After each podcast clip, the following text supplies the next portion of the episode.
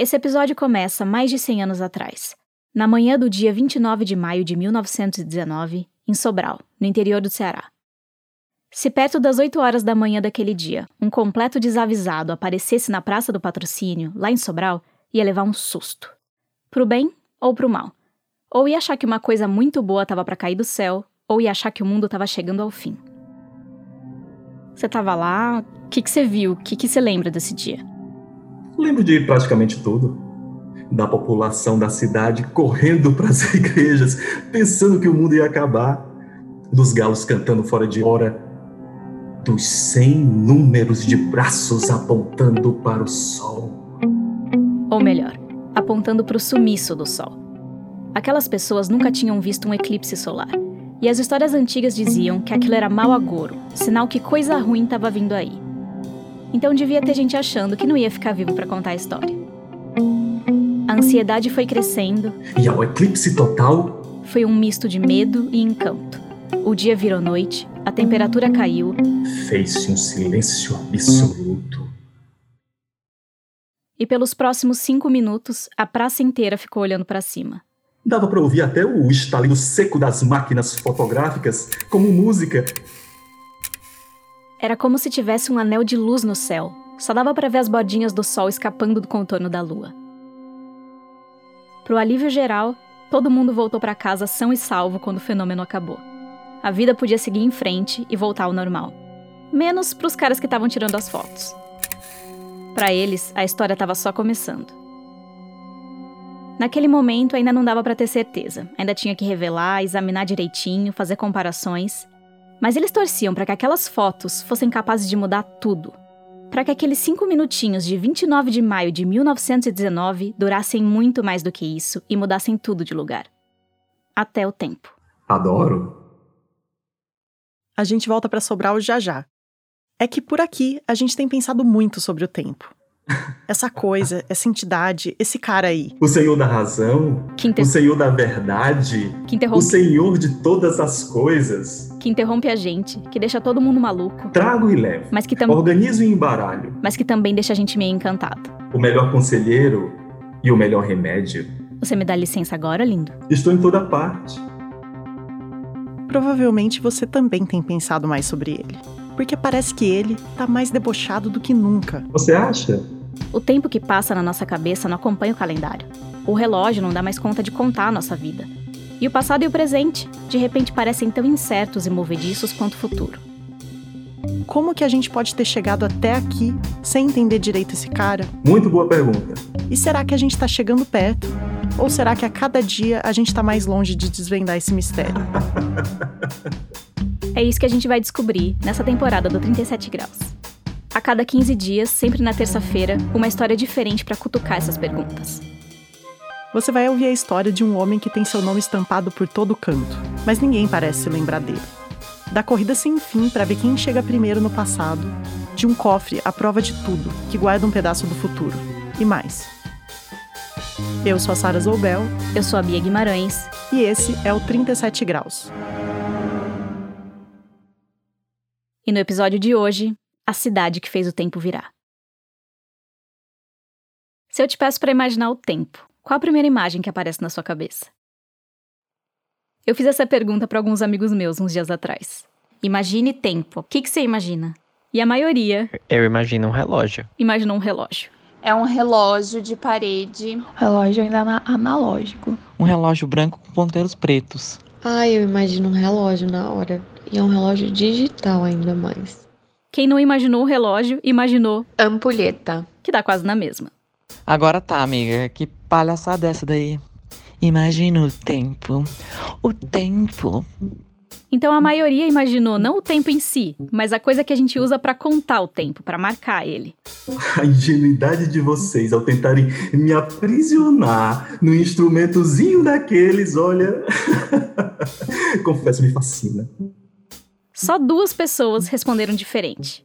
É uma coisa que me escapa. A minha mãe. Que eu preciso correr. Que já se imaginou num filme de perseguição. Porque ele tá escapando, né? E a minha amiga Maria Clara. Eu imagino os anos que passaram. Que pensou uma coisa mais ou menos parecida com o que eu penso. Presente, o futuro. E com o que a Sara pensa. A primeira coisa que vem na minha cabeça é uma linha. É uma linha contínua. Quando alguém fala tempo, eu e a Sara automaticamente imaginamos uma linha de mão única que sai do passado, passa no presente e segue para o futuro. Essa minha pesquisa incrível, com amostra super representativa e sem viés algum, me fez descobrir que existem três tipos de pessoa. 1. Um, aquelas que enxergam o tempo como um cara mala que fica te avisando que os segundos estão passando enquanto você tá aí parado olhando pro relógio. 2. Aquelas que imaginam uma coisa que a gente tenta perseguir, tenta segurar, mas sempre escapa. E 3. Aquelas que imaginam uma linha de passado, presente e futuro. Uma linha que corre numa direção e fica transformando o presente em passado sem parar. Os três resultados do meu teste de descubra qual tempo combina com a sua personalidade são angustiantes, desconfortáveis e são até meio parecidos, né? Isso porque eu só pedi para as pessoas dizerem a primeira coisa que apareceu na mente delas. Se você para pra pensar mais um pouco e tenta dar um pouco mais de contorno e profundidade para esse cara, ah! sua cabeça quase que dói. Tipo, ele dá erro 404, assim. É, você... Não existe resultado para a sua busca. É muito difícil falar de uma coisa que a gente não consegue ver e nem tocar. Não dá nem para encontrar as palavras certas. Mesmo na física, que tem que pensar nele toda hora. A linha do tempo, do tempo, já passou por grandes revoluções e até hoje é um quebra-cabeça que não está 100% montado nem o conceito de tempo fica imune ao tempo. Tranquilo, gravando. Esse é o Olival Freire Júnior, professor da Universidade Federal da Bahia. Ele é físico e historiador da ciência. Ele gosta mesmo é dos causos por trás dos conceitos. Eu nunca fui um bom físico experimental. Ainda hoje eu tenho uma enorme dificuldade para trocar lâmpada em casa, entendeu? Boa noite, Bia. E esse é o Ricardo Ogando. Sou um astrônomo no Observatório Nacional, que fica no Rio de Janeiro, trabalho com grandes levantamentos do céu, caçando coisas do universo afora. Eu pedi a ajuda do Olival e do Ricardo para viajar nessa linha do tempo do tempo e entender onde é que a gente está hoje. Para quem sabe, eu consegui finalmente dar um rosto para esse cara. Bom. Vamos lá. Bom. Até o começo do século XX, 1900 e pouquinho, a concepção de tempo que estava muito sólida, super enraizada na física, era a ideia de tempo estabelecida por um grande físico, que de tão elegante a gente chama de Sir Isaac Newton. Sir Isaac Newton. O inglês, que lá no fim do século XVII, em 1680 e tanto, criou uma boa parte da física que a gente aprende na escola. A segunda lei de Newton, a terceira lei de Newton. A... Não era pouca coisa, não. Então o Newton é um monstro. Porque ele abriu caminho para a gente pensar na ligação entre o... o movimento dos corpos na superfície da Terra com o movimento dos corpos nos céus, movimento celeste. E entre mil e uma formulações sobre o universo, o Newton tratava o tempo como algo absoluto. Uma coisa que passa do mesmo jeito para todo mundo e que não depende de quem está medindo. Eu vou até ler um trechinho que ele escreveu sobre isso. O tempo absoluto, verdadeiro e matemático, por si mesmo e da sua própria natureza, flui uniformemente, sem relação com qualquer coisa externa, e é também chamado de duração. Essa ideia de tempo é completamente abstrata, uma coisa absoluta e uniforme que não se afeta por nada, nunca flui mais rápido ou mais devagar por qualquer motivo. Nem faz diferença pensar se ele está indo para frente ou para trás. Ele só existe como uma presença envolvendo tudo. Estou em toda parte. É quase divino, né? Esse é o tempo que está na base da física clássica. Tá, então era só uma coisa que está lá, assim. É, tipo... então era usado como duração mesmo. Tipo, ah, tal coisa leva tanto tempo para chegar do ponto A ao ponto B. Nunca se questionava que isso dependia de algo. Não. O tempo funciona assim e não muda, ele é absoluto. E é absoluto ah. independente de quem tá medindo. A pessoa com o cronômetro lá no quinto dos infernos e eu aqui, quando a gente se encontrar, nosso cronômetro contou a mesma coisa. E na grande maioria das situações, eu imagino que as situações que eles estavam medindo na época, isso era verdade. Exatamente. Ok. Então isso foi no final do século XVII. Depois do Newton, até vieram outros físicos com outros jeitos de pensar o tempo. Como o pessoal da termodinâmica, lá no meio do século XIX. Lembra da segunda lei da termodinâmica que a gente aprende na escola? Então, para esses caras, era muito importante pensar para onde o tempo está indo. Mais do que isso, a termodinâmica trazia dentro de si o que a gente chama da seta do tempo. Porque ela lida com processos que simplesmente não podem voltar atrás. Tem um antes e um depois. E sei lá, em tempos de coronavírus, né? Eu dou um espirro, esse meu espirro vai se espalhar pela sala. Mas jamais ele vai voltar para dentro do meu nariz, essas partículas, né? O espirro é irreversível. Isso, isso, isso dá uma, uma noção de uma direção no tempo. O tempo que vem da segunda lei da termodinâmica é muito mais próximo do tempo da experiência individual do tempo histórico do que o tempo é, abstrato da física é, clássica. Né? No teste de descubra qual conceito de tempo da física combina com a sua personalidade, eu e a Sara cairíamos na seta do tempo da termodinâmica sem dúvida alguma. Faz muito sentido. Eu gosto desse. Eu adoro esse. Eu adoro muito. A gente pode parar nesse? A gente não pode parar nesse. Essa ideia de tempo ajuda a gente a entender vários fenômenos e sistemas: combustão, motores, máquinas. E por muito tempo, o tempo da termodinâmica mais o tempo absoluto da física clássica serviram para explicar praticamente tudo o que se podia pensar. Até que no começo do século XX, chega um alemão para dar uma sacudida nas coisas. One man, Dr. Albert Einstein. Albert Einstein. Albert Einstein. Antes de ser o tiozinho sorridente das fotos que a gente vê por aí, Einstein era simplesmente um jovem físico. Um físico brilhante, dedicado e reconhecido entre os colegas, mas não era uma pessoa mundialmente famosa. Em 1905, Einstein desafia o tempo pela primeira vez. Ele lança a ideia de que aquele tempo confortável, absoluto, divino, não era bem assim. Ele é o cara que olha para tudo isso e fala: então, o tempo é relativo. O tempo é relativo vem de, um, de uma observação de que a luz, a velocidade da luz, é a mesma independente do referencial.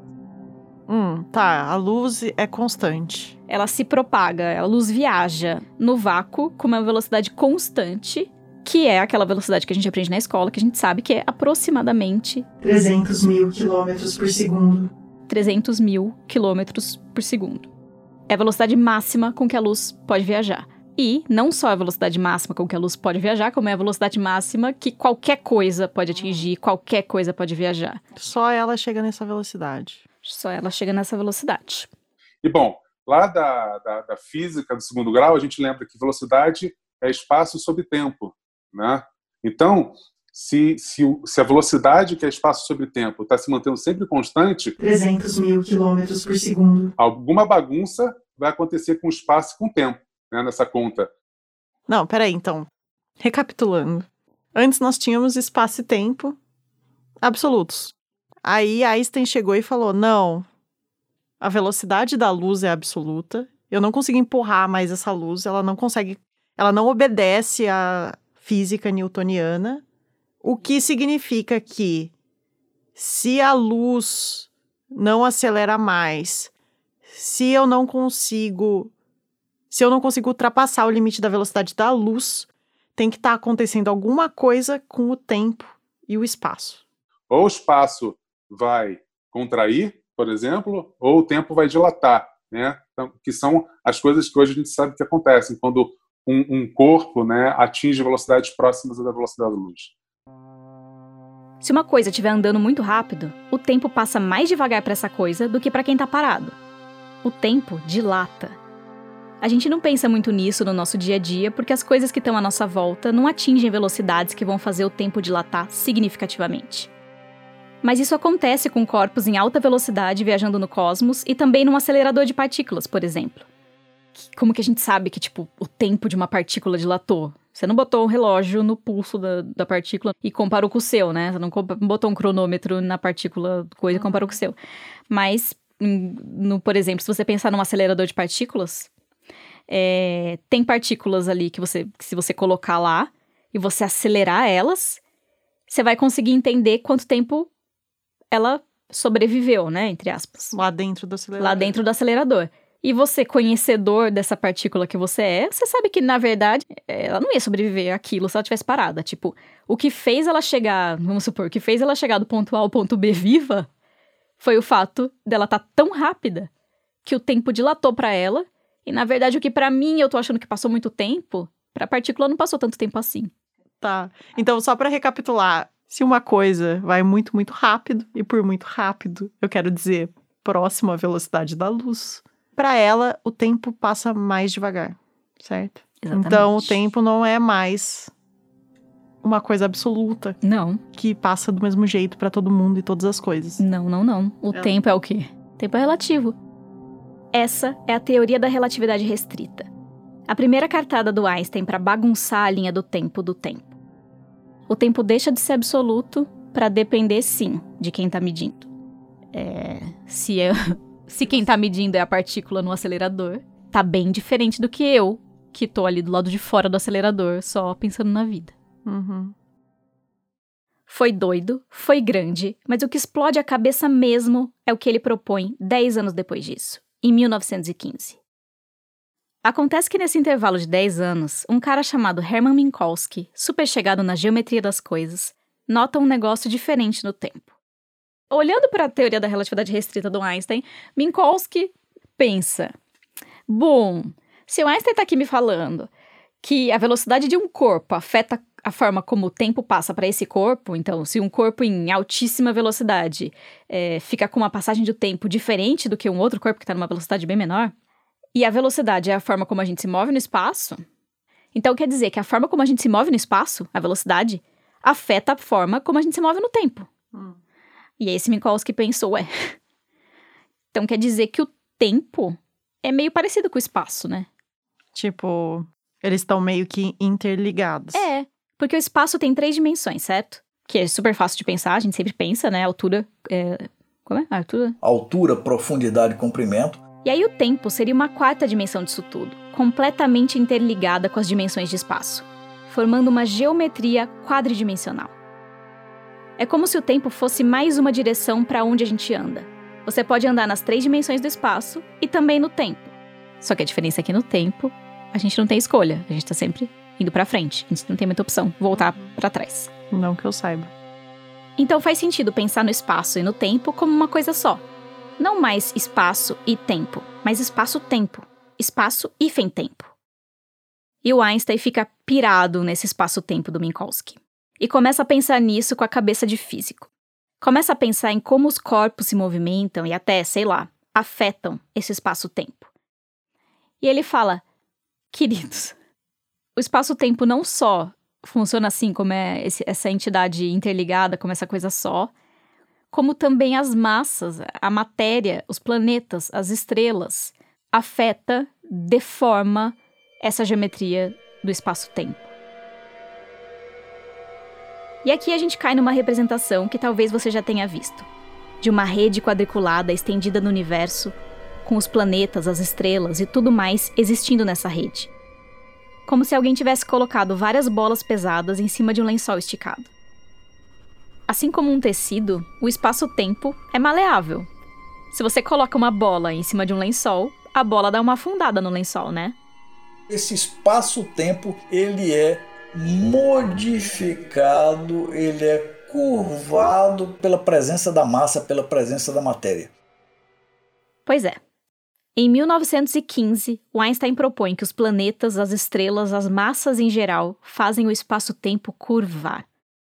A gravidade dessas coisas deforma o tecido do espaço-tempo, mesmo que a gente não consiga enxergar. E aí, qualquer coisa que está justamente nesse lugar deformado está vivendo um tempo dilatado em relação a quem está em outro lugar.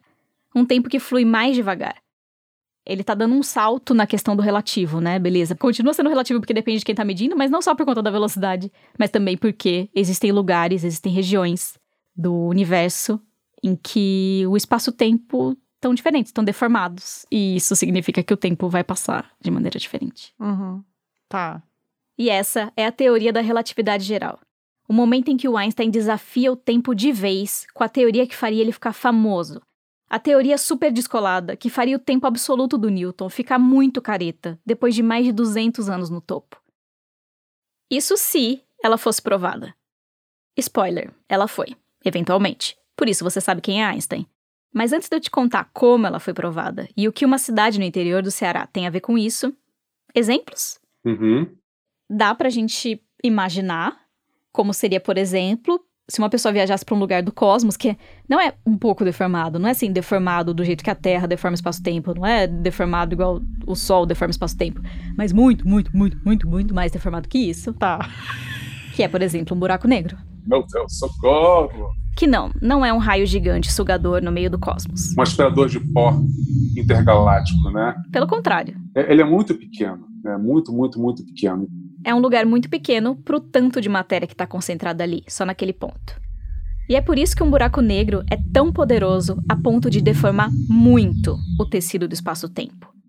Ele gera um campo gravitacional muito intenso, que não deixa nada escapar. nem a luz. Por isso a fama de ser um bueiro que engole coisas. E se a gente pudesse chegar perto de um buraco negro, sei lá, se a gente pudesse viajar para um planeta que está orbitando um buraco negro, a mudança na passagem do tempo ia ser muito doida. Por exemplo, imagina que eu e o Ricardo estamos viajando no cosmos. Aí a gente para num lugar e ele fica me esperando na base enquanto eu pego uma navezinha para dar um passeio lá no planeta que tá orbitando o um buraco negro. E lá. O tempo passa de maneira diferente. Nesse planeta, o tempo tá dilatado, justamente por conta da influência do buraco negro. Não é que eu tô vivendo em câmera lenta nem nada. Para mim tá tudo normal. Eu só percebo que para mim passou muito menos tempo do que pro Ricardo quando eu volto para a base e vejo que o Ricardo tá. Louco, né? Porque o que para mim foi um passeio de uma horinha, para ele foram décadas esperando. Sim, talvez você conheça essa cena, porque eu roubei ela do filme Interestelar. We'll find a way. We always have. Por enquanto, esse tipo de viagem só acontece na ficção. No que a gente sabe, um, um ser humano chegar perto de um buraco negro, o que seja, vai virar um grande espaguete mas que um buraco negro deforma muito o espaço-tempo, isso é fato, não é ficção.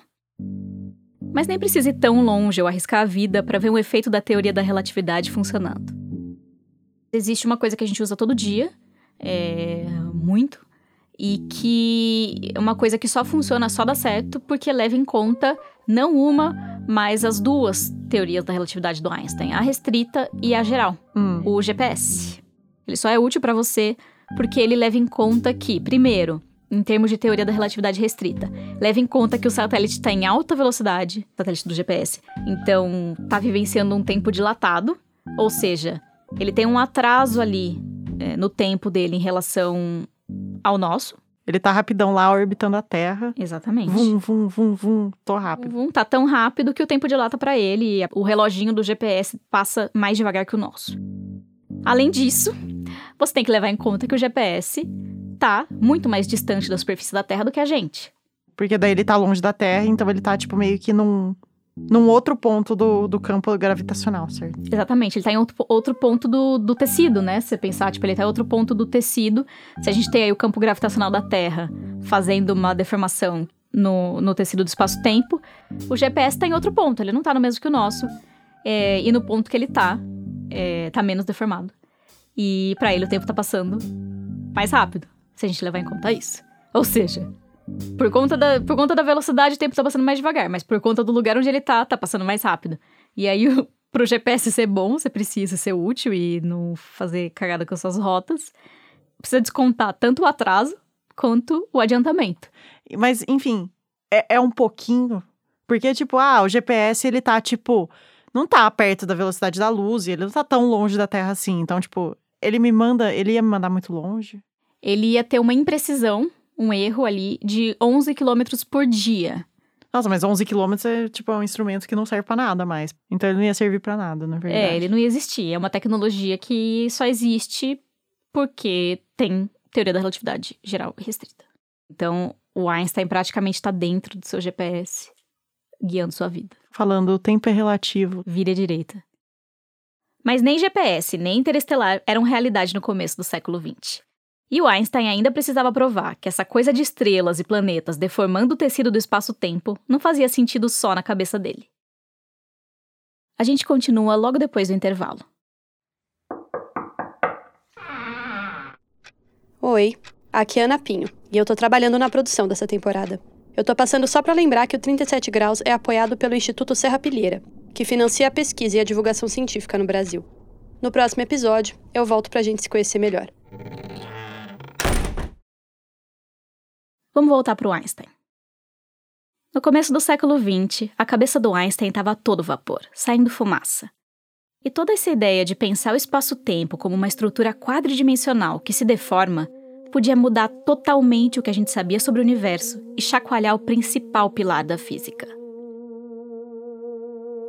Como eu falei, o Einstein apresentou a teoria da relatividade geral em 1915. Mas anos antes, ele já estava fazendo estimativas e jogando essas novas ideias e equações no mundo.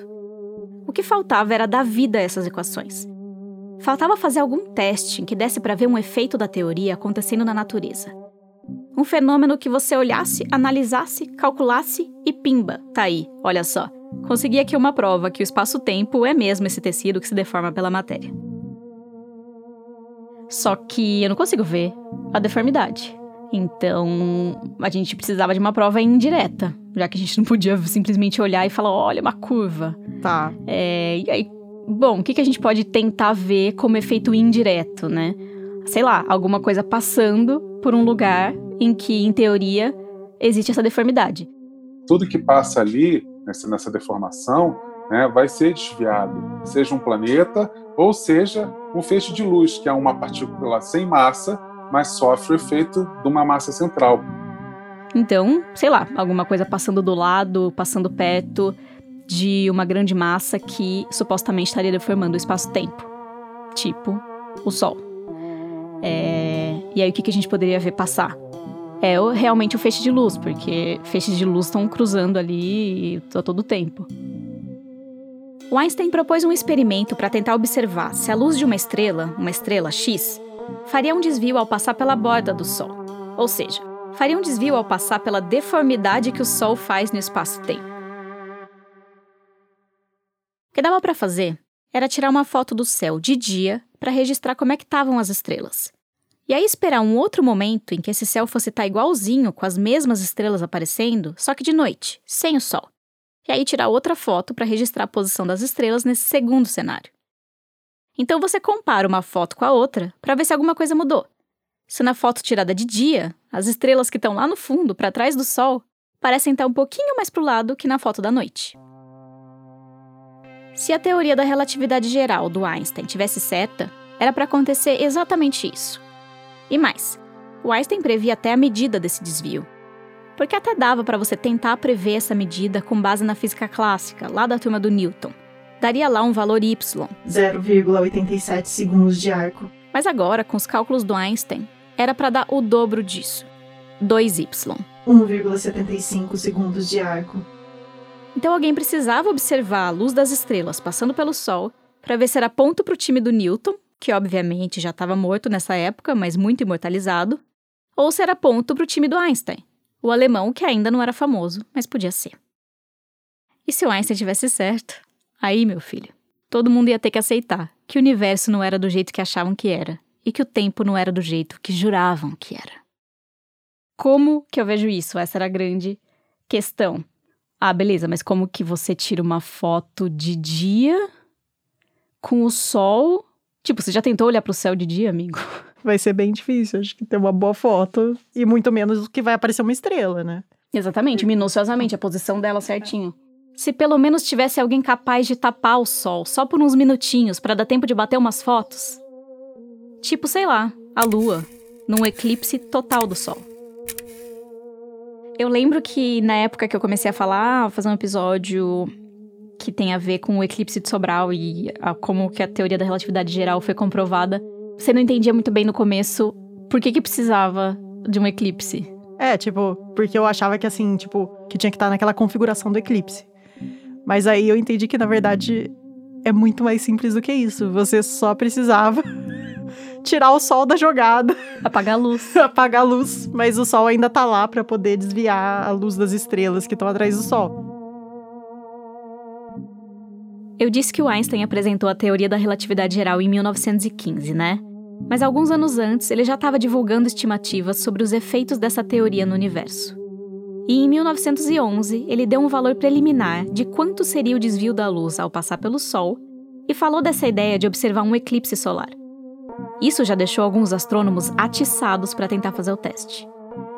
Por sorte, no ano seguinte, em 1912, ia ter um eclipse total que ia poder ser visto aqui do sudeste do Brasil. E aí uma comissão de astrônomos da Argentina decidiu vir para cá para tentar tirar essas fotos, diretamente da cidade de Cristina, em Minas Gerais. Só que por azar, os caras foram pegos pelo mau tempo e não deu para ver nada. Eles voltaram para casa frustrados.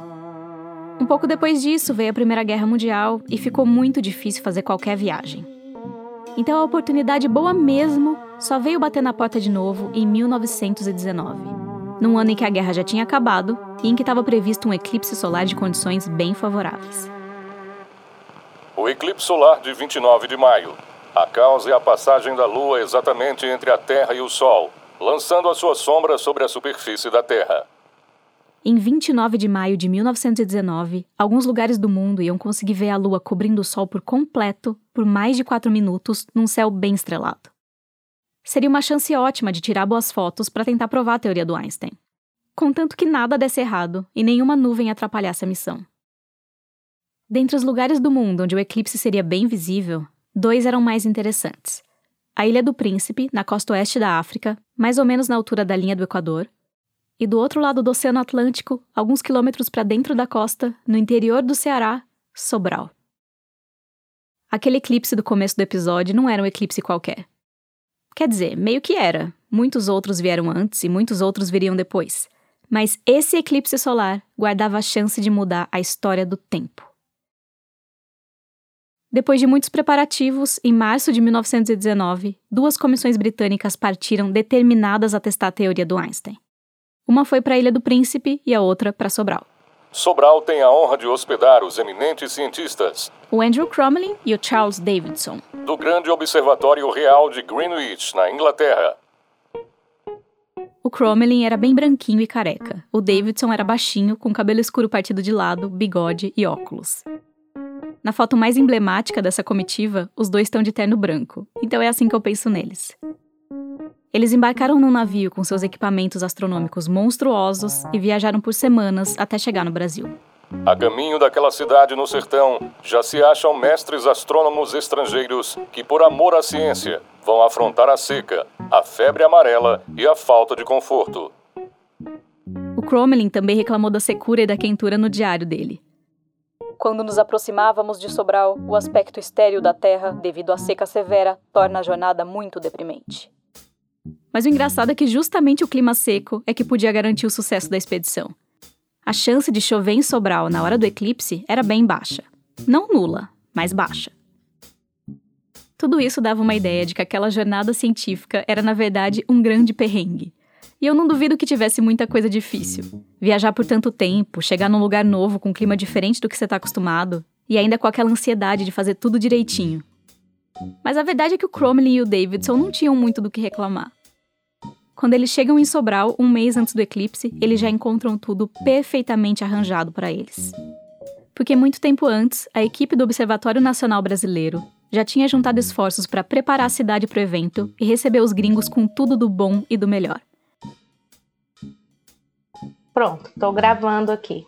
Essa é a Joyce Mota Rodrigues, historiadora que pesquisa o eclipse de Sobral há quase 10 anos. Se eu meio que tentar fechar os olhos e tentar imaginar a Sobral de 1919, como que eram as coisas?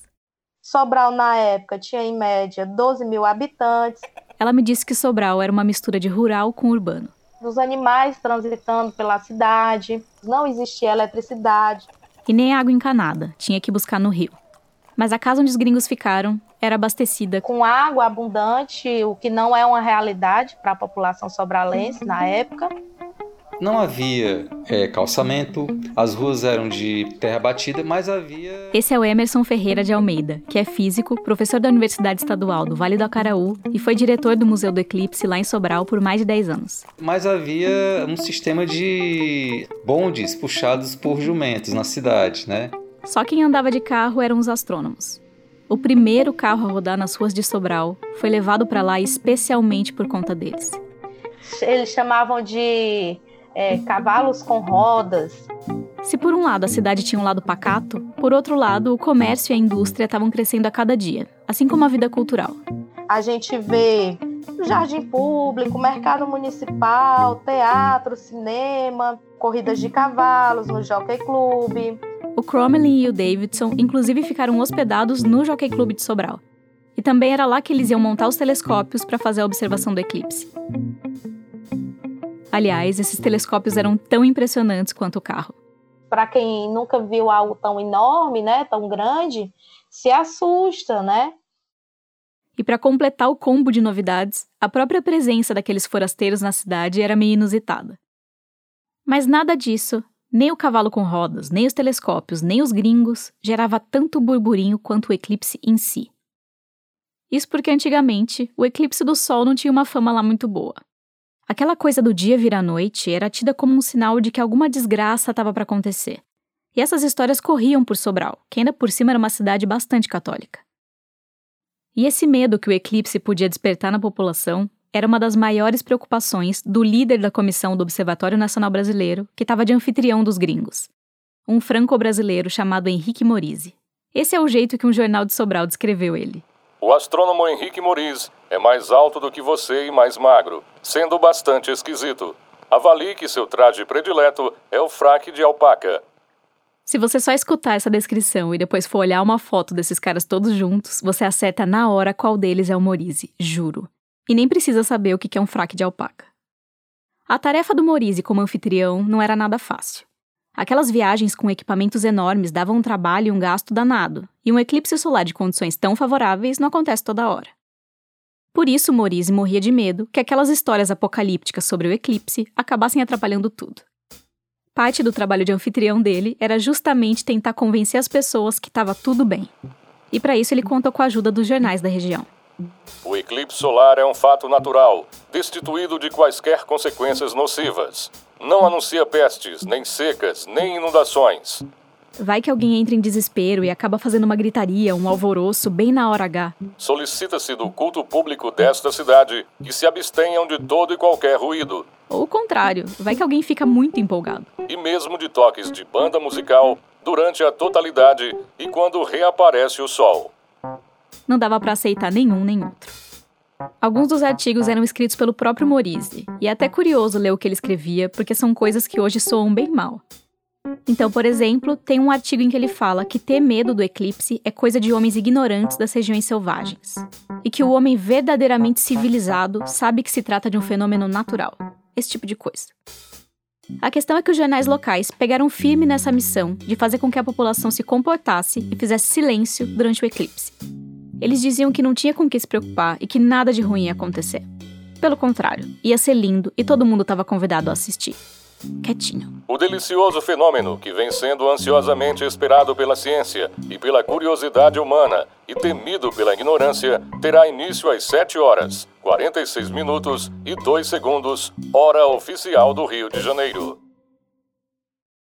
O outro lado da preparação para o eclipse era a parte técnica dos experimentos. É, você tem 5 minutos. Aqui é o Emerson de novo. Em que nada pode dar errado, tudo tem que ser perfeito, né? E para isso, todo dia de manhã, eles ensaiavam cada passo que ia ser necessário para fotografar o eclipse durante os poucos minutinhos de totalidade. A posição dos telescópios, a troca das chapas fotográficas, tinha que estar tá tudo no jeito. A única coisa que nem os jornais, nem as autoridades locais e nem os astrônomos podiam tentar controlar era o tempo. A condição do céu na manhã do dia 29 de maio. Um dos motivos para Sobral ter sido a escolhida era o clima seco e o céu limpo, era quase certeza de tempo bom. Mas agora, com a data chegando perto, essa certeza ia ficando cada vez mais nebulosa. Lendo o diário do Henrique Morise, dá para sentir na pele a ansiedade dele. Dia 27 de maio, amanheceu o céu totalmente encoberto. Dia 28 de maio, levantei-me às 6 horas após noite má devido aos mosquitos. O céu está encoberto. Desespero, coitado. Os britânicos estavam passando pela mesma tensão com o agravante de que eles tinham demorado mais tempo, percorrido mais quilômetros e gastado mais dinheiro para chegar ali. E eu fico imaginando eles acordando uma pilha de nervos quando finalmente chegou a manhã do dia 29 de maio de 1919. Eu imagino eles pulando da cama muito cedo, indo direto abrir a janela para olhar o céu. E aí. Realmente, desde logo cedo vem se formando para o lado do nascente um nevoeiro denso, persistente, que ameaça seriamente as observações de um completo insucesso. Decepção total. Se tudo fosse por água abaixo por conta dessas nuvens, seria bem irritante. Seria um lamentável desastre. Tem teoria aqui na fila para ser testada. Se não agora, quando? Mas mesmo assim, a cidade acordou fervilhando naquele dia, ainda na esperança que o tempo fosse mudar. E eu amo como essa frase tem mais de um sentido nessa história. O eclipse ia atingir a totalidade, ou seja, a lua ia cobrir o sol por inteiro pouco antes das nove da manhã. Os gringos iam acompanhar o eclipse diretamente do Jockey Club, onde as tendas já estavam montadas. Já a comissão brasileira ia ficar não muito longe dali, na Praça do Patrocínio, aquela do começo do episódio. E era lá que a população ia assistir o espetáculo também. Antes das 8 horas da manhã já tinha gente chegando. Os bondes vinham sacolejando e, e vinham apressados e vinham lotados. Pode-se dizer que Sobral madrugou na curiosidade do eclipse, porque desde logo cedo era desusado o movimento nas ruas. Que vinham pessoas de outras cidades, cidades próximas, para observar o eclipse. Aos poucos, a praça foi se enchendo de gente. Os homens de calça e camisa, as mulheres de vestido, todo mundo de chapéu, vários grupinhos espalhados cochichando entre si sobre quão doido era aquilo tudo. Tinha gente com medo, tinha gente curiosa, tinha gente com medo e curiosa. Obviamente que os padres mantiveram as igrejas de portas abertas para as pessoas que estivessem um pouco mais assustadas, né? O que todo mundo tinha em comum era um pedaço de vidro escuro na mão, porque os jornais já tinham avisado que esse era um acessório indispensável para assistir o fenômeno com segurança. E aí havia aquela ansiedade, aquela expectativa. Mas nem dava para saber quem estava mais nervoso, se eram os espectadores ou os astrônomos. Porque a hora H ia se aproximando e as nuvens continuavam lá, de guarda na frente do sol. Algumas pessoas já estavam até desanimadas, né? O Maurice, o Crommelin e o Davidson devia estar tá todo mundo suando frio. Se ficasse assim, no máximo ia dar para ver um fundinho de eclipse por trás das nuvens, e aí as fotos iam ser inúteis. 8 e 15 nada, 8 e meia nada, 8 e 40 nada. Já estava dando para sentir o gosto da frustração, quando de repente, quase na hora da totalidade, quando a lua já estava quase cobrindo o sol, começou a soprar um ventinho rijo, obrigando as nuvens a deslocarem-se com mais rapidez. Bendito ventinho rijo. Aí ele atira as nuvens de frente do Sol e deixa a região onde o Sol está totalmente livre de nuvens. Foi assim que, inesperadamente, o Sol surgiu, num largo pedaço de azul lavado, quase todo já encoberto pela interceptação da Lua. E ao eclipse total, fez-se um silêncio absoluto. Enquanto a população olhava para aquele anel de luz no céu, os astrônomos corriam para colocar em prática tudo aquilo que eles tinham ensaiado por semanas, meses. Eles se apressaram para tirar o máximo de fotos possível dentro daqueles cinco minutos de eclipse total do Sol. Os britânicos, lá no Jockey Club, ainda nem sabiam. Eles torciam para que sim, mas eles não sabiam de fato que aquelas fotos ali iriam fazer a gente pensar o tempo, ou tempo-espaço, de um jeito totalmente diferente de como a gente pensava antes. Ufa! Eu imagino eles respirando aliviados só por terem conseguido tirar as fotos, mesmo sem saber como elas iam ficar depois de reveladas. O Cromlin e o Davidson ainda ficaram mais dois meses no Ceará. O momento de maior ansiedade já tinha passado, mas agora eles tinham que revelar as fotos do eclipse com maior cuidado e depois ainda tinham que esperar o céu perfeito para fazer as fotos da noite. Porque lembra, eles tinham que comparar a posição das estrelas com a presença do Sol, que é a foto do eclipse, e sem a presença do Sol, que é a foto da noite. Na hora da revelação, eles passaram mais um pouco de nervoso. Eles perceberam que a água de Sobral era muito quente para trabalhar as imagens e quebraram a cabeça tentando pensar num jeito de conseguir água fresca por ali. Até que eles descobriram, entre muitas aspas, a maravilhosa tecnologia de armazenar água em pote de barro. Essa foi uma das curiosidades que a Joyce encontrou pesquisando sobre a história daquele eclipse. Entre telescópios e potes de barro. Então, comprovação de uma teoria que iria mudar para sempre o mundo da ciência, a modernidade, partiram também por um elemento que a comunidade utilizava, que era o pote de barro. E depois de terminar o serviço, os britânicos voltaram para a Inglaterra, onde as fotos iam ser examinadas direitinho. Enquanto isso, em Sobral, a vida ia voltando ao normal. E no final de novembro de 1919, seis meses depois do eclipse, o resultado do teste da teoria da relatividade geral foi anunciado em Londres. No fim das contas, as fotos do eclipse de Sobral mostraram que o desvio da luz das estrelas ao passar pelo Sol era bem próximo do que o Einstein tinha previsto. Muito perto da previsão do Einstein e muito distante da previsão da física clássica. Isso que é importante na comparação das duas previsões. Aqui é de novo o Olival Freire Júnior, da Universidade Federal da Bahia. Então a imprensa do dia seguinte transformou o Einstein numa, num, num personagem pop. E foi assim que o Einstein ficou marcado na história do tempo e na história do nosso conhecimento sobre o universo. E Sobral também. Em 1925, o Einstein visitou o Brasil e disse: A questão que minha mente formulou foi respondida pelo radiante céu do Brasil. Ele não foi para Sobral, mas hoje em dia tem uma estátua dele lá, que foi inaugurada em comemoração aos 100 anos do eclipse, no ano passado. Ah, esqueci de falar, mas as fotos tiradas pelos astrônomos britânicos que foram para a Ilha do Príncipe, na África, não ficaram tão legais. Lá as nuvens não cederam nem no último minuto.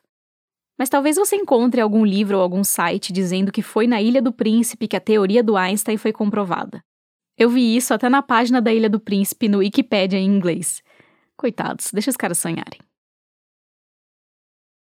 E o que, que você acha dessa obsessão que os humanos têm com você? Porque se a gente parar para pensar, as grandes mentes aí da humanidade, o Einstein, o Newton, quebraram a cabeça tentando entender você, decifrar você. O que, que você acha disso? Ah, uma perda de mim, minha filha. Mas eu confesso, eu sou um pouquinho vaidoso. e gosto dessa veneração de vocês. E também gosto desse ar de mistério. É. Você não achou que com a teoria da relatividade geral o tempo estava resolvido, né?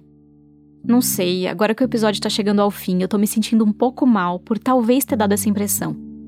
Por talvez ter feito parecer que agora a gente deu uma cara pro tempo, o quebra-cabeça tá completo e vida que segue. Ou por ter feito parecer que a linha do tempo do tempo é meio careta e não fez nenhuma bifurcação no meio do caminho. Você acha que aí a gente ainda tem muito para saber sobre o tempo? Pode aparecer aí um, um, um, novo Einstein aí daqui 100 anos que vai trazer uma coisa muito surpreendente? Eu peço mil desculpas se foi isso que pareceu. Eu acho que sim, porque nós temos um problema científico no nosso horizonte que não está resolvido e, e, e da solução desse problema poderão aparecer enormes novidades. O problema científico que o Olival está falando é que o século XX foi marcado por duas teorias físicas fundamentais: a relatividade geral, que você cansou de ouvir nesse episódio, e a teoria quântica. Que ajuda a gente a entender fenômenos em escalas minúsculas. É o conhecimento que está por trás do nosso computador, do nosso celular e mais um monte de coisa. A relatividade geral e a quântica nasceram quase juntas, as duas no começo do século XX e inclusive as duas com participação do Einstein. Mas apesar de tudo, elas não se conversam. Não tem dado samba até hoje. E assim, se o universo é um só e tá tudo interligado, faria sentido pensar que essas duas teorias importantíssimas têm uma ponte entre si, certo? Que elas se ligam de alguma maneira, né? Só que não. Toda aquela ideia de espaço-tempo simplesmente não bate com a física quântica. É como se você tivesse montado duas partes do mesmo quebra-cabeça, só que agora você não consegue juntar as duas. Você tem certeza que cada parte foi montada certinho, os experimentos mostram isso, a natureza mostra isso, mas ao mesmo tempo, é impossível que as duas partes do quebra-cabeça estejam perfeitas sem precisar trocar nenhuma peça. Certamente algum ajuste né, é, precisará ser feito.